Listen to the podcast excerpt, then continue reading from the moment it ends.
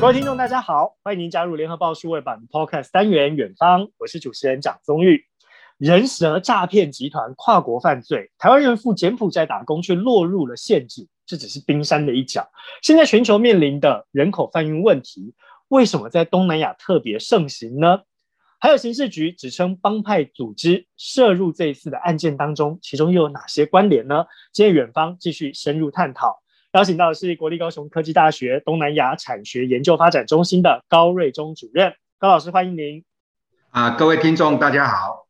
老师上一集呢跟我们谈到了台湾人落入陷阱当中被骗到了柬埔寨，如果要换取个人的自由，还要诈骗更多人来。这形成了一个东南亚的诈骗产业链，所以呢，今天找老师来剖析，主要是因为老师呢毕业于中央警察大学，还曾经在前保七总队服务过，所以具备了查缉走私跟人口偷渡还有贩运的专业背景。老师是不是可以跟我们谈一下，这跨国电信诈骗案几乎已经是呈现华人骗华人现在这样的普遍现象？主要原因是因为同文同种吗？还是有其他的关联在？好，我先来分析，最主要是。同源同种的一个问题，你看看会从事这些犯罪者，一般的教育程度不会很高，所以只会讲中文，他不可能讲英文或是日日文，所以他的本身的这些犯罪者的语言就受限了。所以呢，一个犯罪者他只会讲中文的情况之下，我在台湾生存不下去了，我要跑路，我要到其他的国家，我当然是会找我容易生存的地方。那我们知道东南亚有很多华人聚集的一个地方，好像菲律宾有华人区，哦，印尼也有华人区，马来西亚也很多华人，柬埔寨也有很多一个华人，所以呢，在这一种的一个情况之下，我华人，我台湾人到那边，中国人到那边，我就会跟在华人的地区去去从事他的一个。我的一个黑帮势力的一个扩大，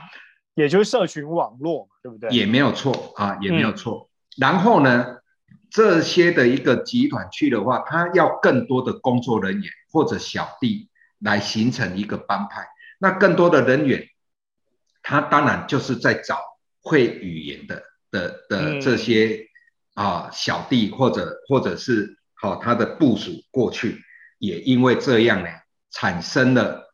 犯罪者还有工作者都是华人的一个情况。另外一点，另外一点，好，就是呢，为什么都到东南亚去？最主要是东南亚的物价非常的平易近人，然后呢，华人的当地的势力非常庞大，然后呢，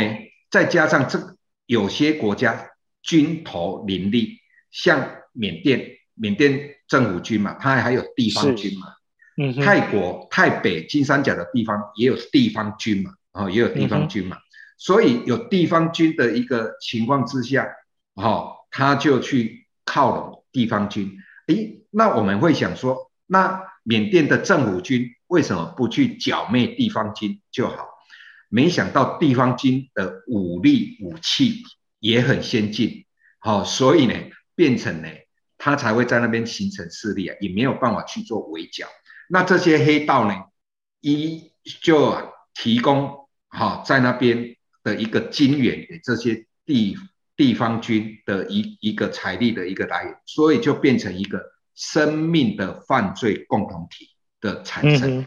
嗯哼，嗯哼，所以也就是说，这个同文同种以外，形成了固定的社群网络。更重要的是，他想要透过这些人成为他的人力资源。继续来帮他卖命，帮他去诈骗也好，去帮他犯罪也好，在沟通上都可以，因为同文同种的关系，相对没有阻碍，没有所谓跨国联系的问题，或者说跨种族沟通的问题。好，老师刚刚讲到了，其实为什么集中在东南亚，有一个很重要的地方，就是消费相对便宜。那这个消费相对便宜，也是这些犯罪组织或诈骗组织跟人蛇集团他们特别锁定在这个地方的原因，因为呢，它成本可以降低。那老师可不可以跟我们分析一下，就是在柬埔寨跟东南亚的人蛇集团跟诈骗集团，他们组成结构大概会是什么样子的一个结构呢？我们先谈一个主题，就是说它为什么会形成的一个原因。嗯、形成就是要有利润。那有利润的一个情况之下呢，因为东南亚很多国家都开放赌场，那开放赌场呢，前几年那个中国在打贪，所以呢变成了、啊、在这一种的情况之下，很多钱要洗出来。那怎么洗？透过两种方式去做洗钱，一个是赌场，一个是虚拟货币。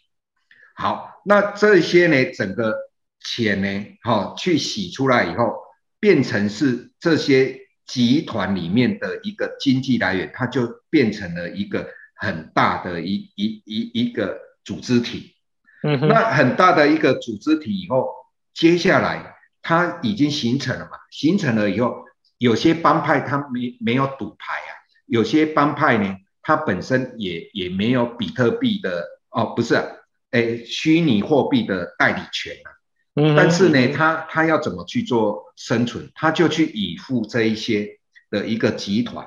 那这些集团他就可以去从事他的人蛇诈骗的的工作，所以整个就是我在上一集有谈到，到当地以后变成这个帮派，这个帮派后来就集结在一起，就形成更大的一个势力。好，那这个更大的一个势力呢，好，就啊产生了所谓的有洗钱的，有做人蛇的，有做诈骗的，整个啊都集中在一起，所以我们就会听到所谓的什么那一个经济园区、KK 园区，哈，什么那个经济特区这个产生啊，集团就这这样而形成。嗯，好，所以呢，其实这个。组成真的是相当复杂哦。老师其实刚刚讲到了几个背景，也就是说，吸引外资的政策是因为当地有开放赌场。那开放赌场以后来的就不光只是投资的商人，可能还会有所谓的帮派势力，好，这些都会造成这个组织跟这个组成结构十分的复杂。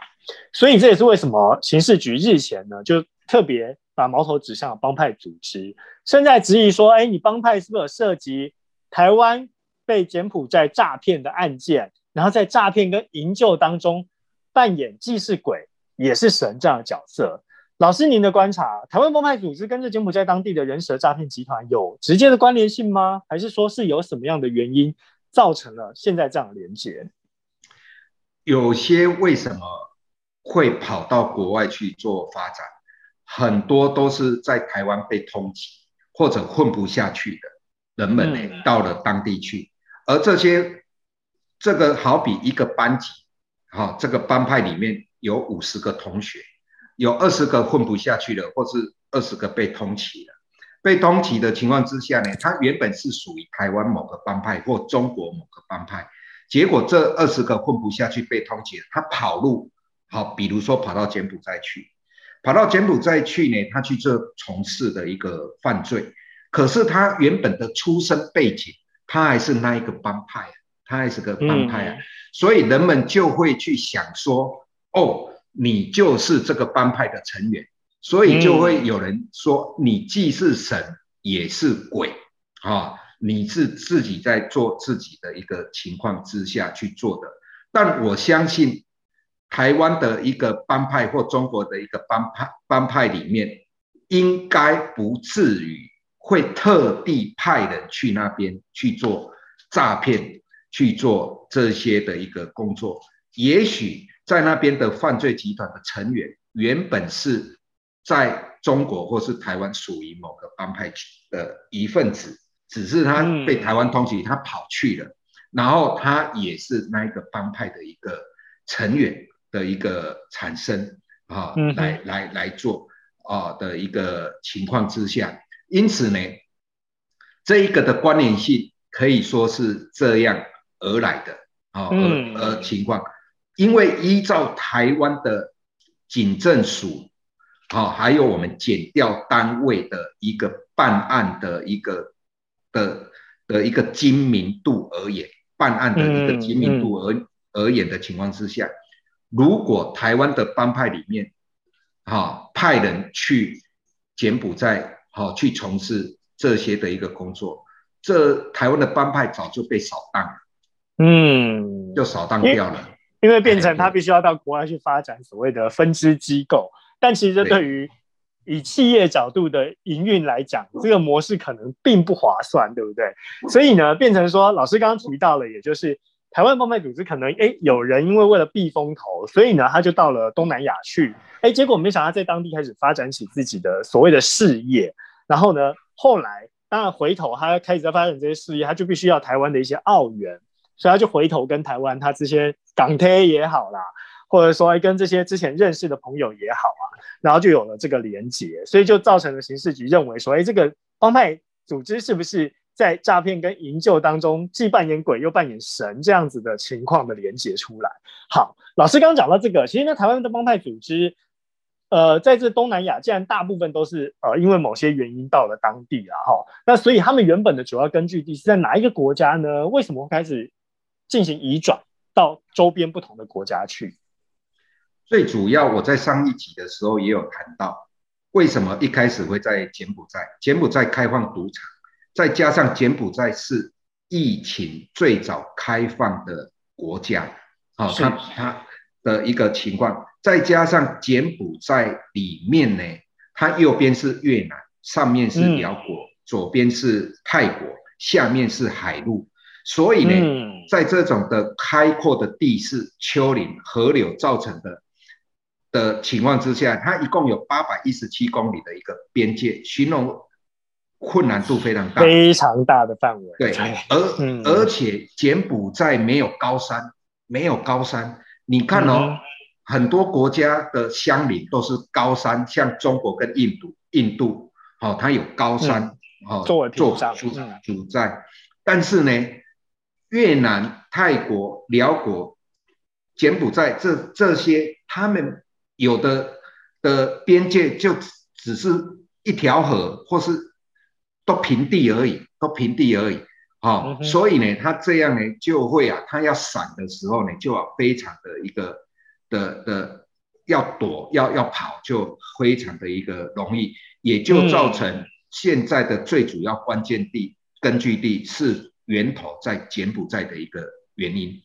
嗯哼，好，老师刚刚讲到这个柬埔寨的地势哦，四通八达，所以这也为什么会被所谓人蛇集团跟诈骗集团特别看上，就是因为它移转容易嘛。那现在柬埔寨诈骗的这个人口贩运的这事件哦，在国际关注之后，会带来所谓的迪亚跟这个犯罪者移转的效应吗？老师，您觉得会有这样子的发展吗？啊，这个是一定会移转的，就好像我们台湾呢，我们常常看到社会新闻。那个流动赌场有没有？赌场为什么要流动？嗯、就是警察会去抓嘛，他就开始跑。那这几天呢，柬埔寨也开始发布了，我要清查境内所有的外国外国人，他要清查了，嗯、所以这些就要开始跑了。那开始跑呢，嗯、有可能哈、哦、就会啊，从他的那个边界里面啊去跑。现在哈、哦、不大可能会坐飞机了啊，不大可能会坐飞机了，嗯、因为因为太容易被拦截跟查气了。嗯，对。那我们之前有谈到呢，哈、哦，太容易被查气的一个原因，为什么要去特别要被害者去做报案？因为被害者去做报案以后，警方就有记录，警方就有记录呢，他有人名的这些被害者。被移动的时候，被移动的时候，他是不是要买机票？买机票就要登记名字啊。那一旦登记名字的话，这样刚好 match，我在机场就可以拦截啊，就可以留下一些蛛丝马迹，让大家可以去追踪你们的行迹，这样子。嗯，是没有。所以这个这个就是为什么说要特别提醒呃所有的家长们啊，不管你们家是不是今天有小孩遭到诈骗，或者说你有其他家属遭到诈骗，报案。是很重要的一件事情，就是你要让官方的人知道以后是谁失踪或失联，或者说他求救，那我们的官方或者是警政系统才能够透过其他全球的网络，哎，去直接 match 到他们的足迹，才能够找到一些线索，然后开始进行营救的行动。这是老师刚特别提到的一个关键。但是现在在国际查缉的压力之下，我相信人蛇集团跟诈骗集团他们转移阵地，也会带来一些所谓的问题啦，因为。他毕竟我们刚刚讲了嘛，一个人要换取自由，必须要骗更多人过来。他有可能带着这么大一群人一起移动吗？所以，哎，要带那么多人移动呢，是啊，不大可能的。我们最怕的，哈、哦，就是呢，他整个散掉，啊、哦，散掉。嗯、也就是说呢，哎，我一部分的人，好、哦、走水路，好、哦、到越南；我一部分的人走陆路，哦到缅甸；一部分人走到寮国，哦，整个呢去啊散掉，去以外。所以呢，现在散掉了会。产产生一个问题，查缉上会更难，好、哦，会更难，嗯、因为它散它那么长的一个边界呢，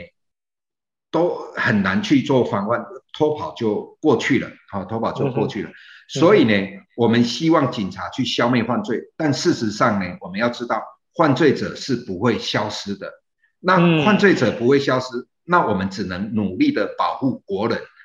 那怎么去保护国人？就是要让我们国人要有自我保护的一个意识，就是我们所上集所讲的法治教育、宣传教育之类，让更多人知道不要被受骗。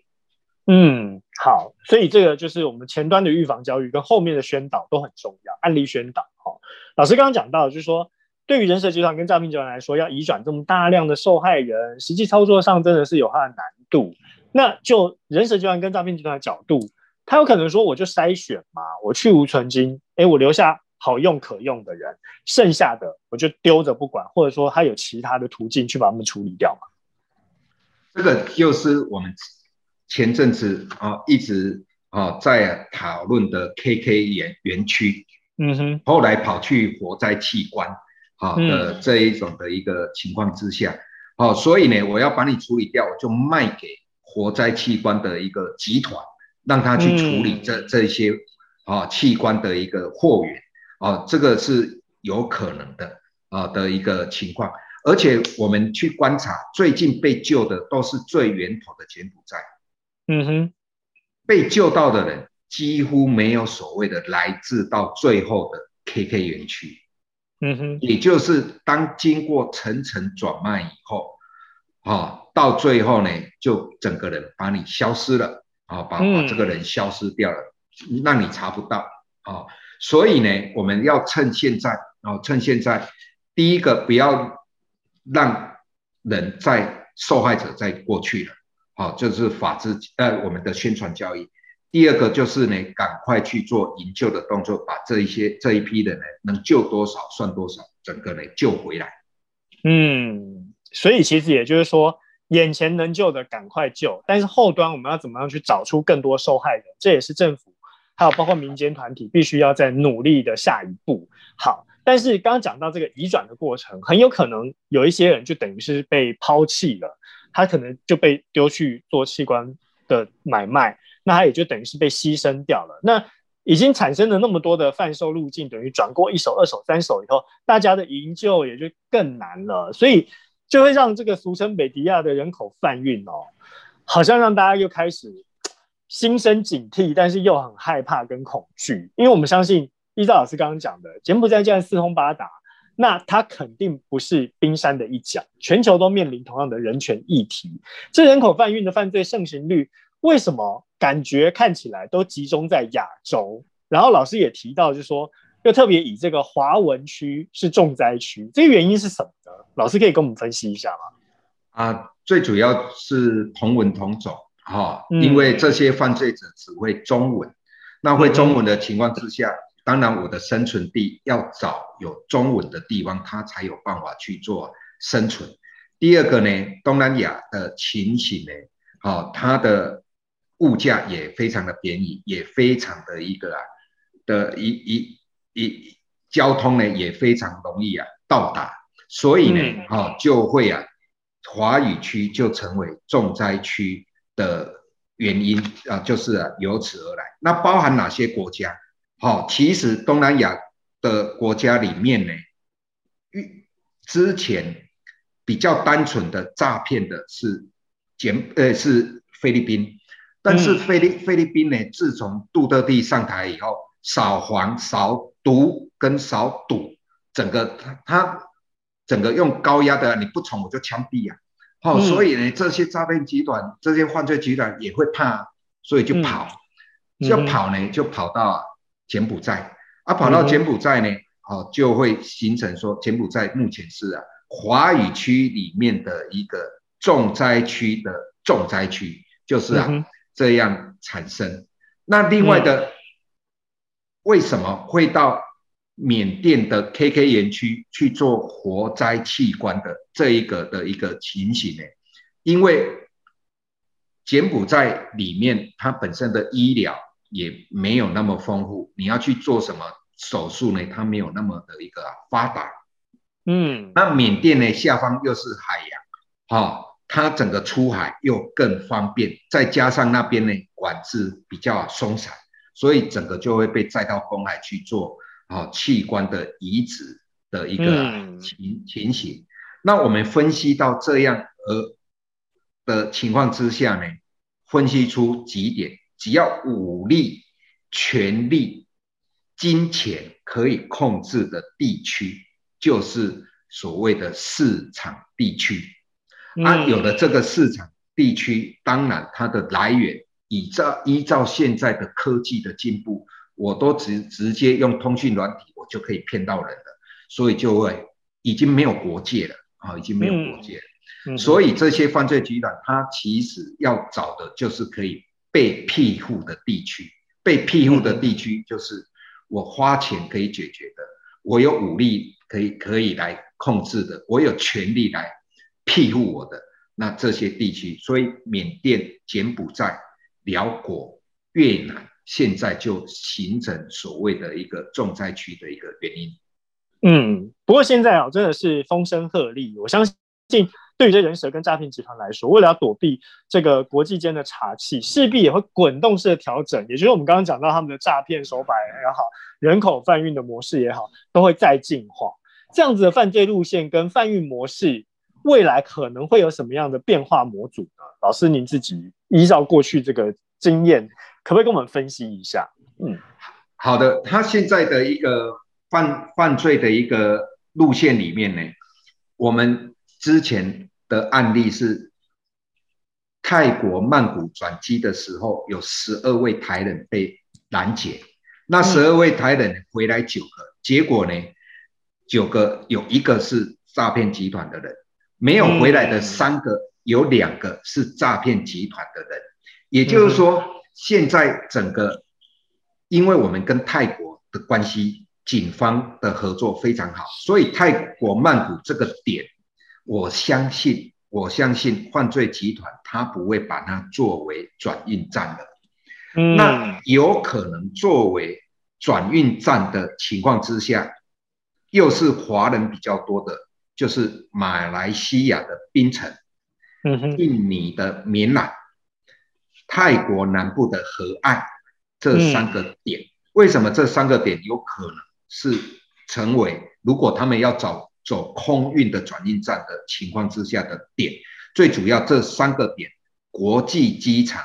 是相通的，他们有很多国际线可以通到很多的点去。嗯、这三个点华人也很多，一旦华人多了，就容易形成诈骗据点。犯罪集团它本身又不会英文，你看看哦，我们从以前到现在，我们几乎没有听过犯罪集团在美国纽约。在英国伦敦，对不对？都没有，在日本东京都没有，嗯，都是华人聚集的一个地方。最主要是犯罪者只会中文，所以呢，因为这种情况之下，才会产生华人区的的一个，就是所谓的重灾区的原因。好，所以呢，其实老师运用过去在中央警察大学这个经验，跟这个保释总队的查缉经验，其实也帮我们分析出了未来可能会再产生所谓新的呃诈骗也好，或者是人蛇集团贩运的这个集结点，或者是相关的节点，当然也可以提供给大家参考，或者是给官方参考，跟我们的警方参考。但是最后一个部分，我想要跟老师呃换个方向来问的是，您刚刚提到了这。被营救回来里面有人呢，他现在根本就是线人，然后佯装是受害人回到台湾，所以这个身份也让部分的救援组织已经公开表态，他说：“哦，我接下来不要再救人了，就是因为怕有人，呃，这个人蛇集团也好，或者这诈骗集团也好，他特别塞了一个线人进来充当受害者，回到国内，回到台湾也好，或回到中国大陆也好，去了解你们的救援模式是怎么救的，他要来破解。那这个问题会不会导致就是说，以后受害者会更多，然后救援组织大家干脆也都不救了，会不会变成无法斩草除根呢？啊，应该应该，我认为啊，这个可能性呢、啊、不大。依照我们目前警方的办案能力，嗯、即使你是受害人回来，也会经过警察的盘问。那盘问里面，嗯、我们警察有很多盘问技巧，也有所谓的测谎的这一个的一个技巧。所以呢，他伪装成线人回来，我们也查得出他就是呢，啊，犯罪者。这一次、嗯、这几天的这一次的那一个九个。受害者从泰国曼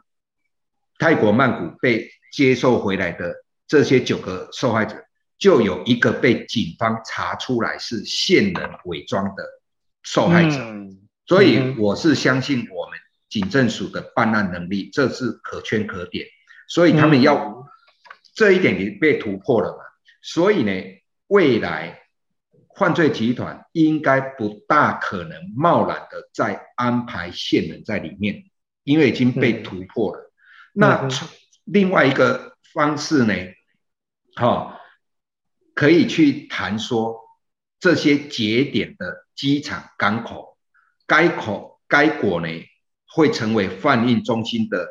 的转运点。那我们可以去了解这些节点怎么去做判断。可以很简单，从几个面向。嗯、第一个，机场的国际化程度，你看曼谷的国际化程度很好。边境国家边防管制松散的的程度好，金三角那边很松散。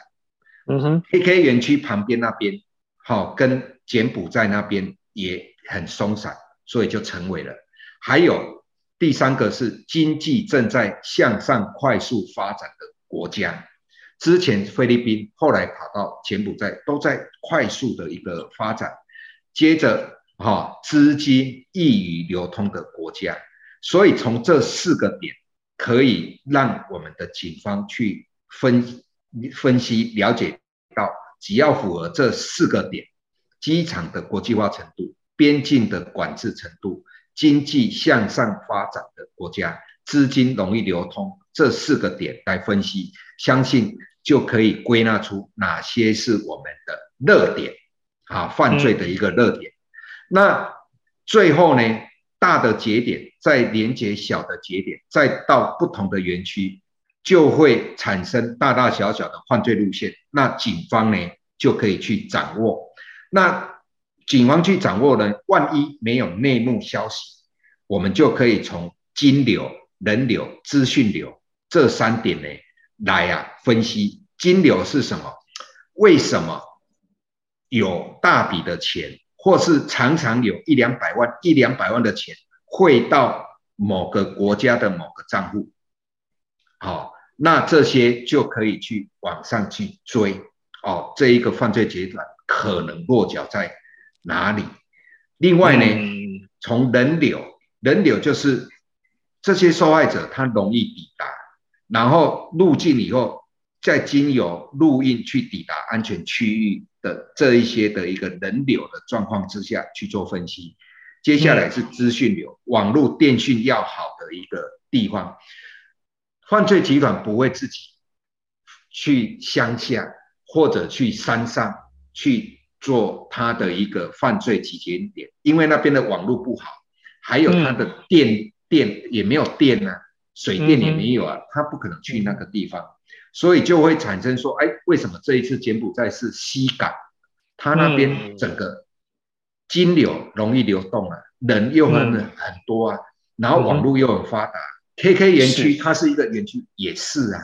所以呢，从这三点去分析的情况之下，也提供啊我们啊一些啊减掉人员啊可以啊去啊。了解去分析未来的一个走向，可能的一个地点，嗯、然后先去做预防。怎么去做预防？未来如果我们发分析出一个点是 A 点，哎，我们就可以去教育说未来有人说要去 A 点工作的，你要特别小心啊，这个有可能是那一个要诈骗你过去当所谓的猪仔的一个地点，那从这方面去着手是可以达成的。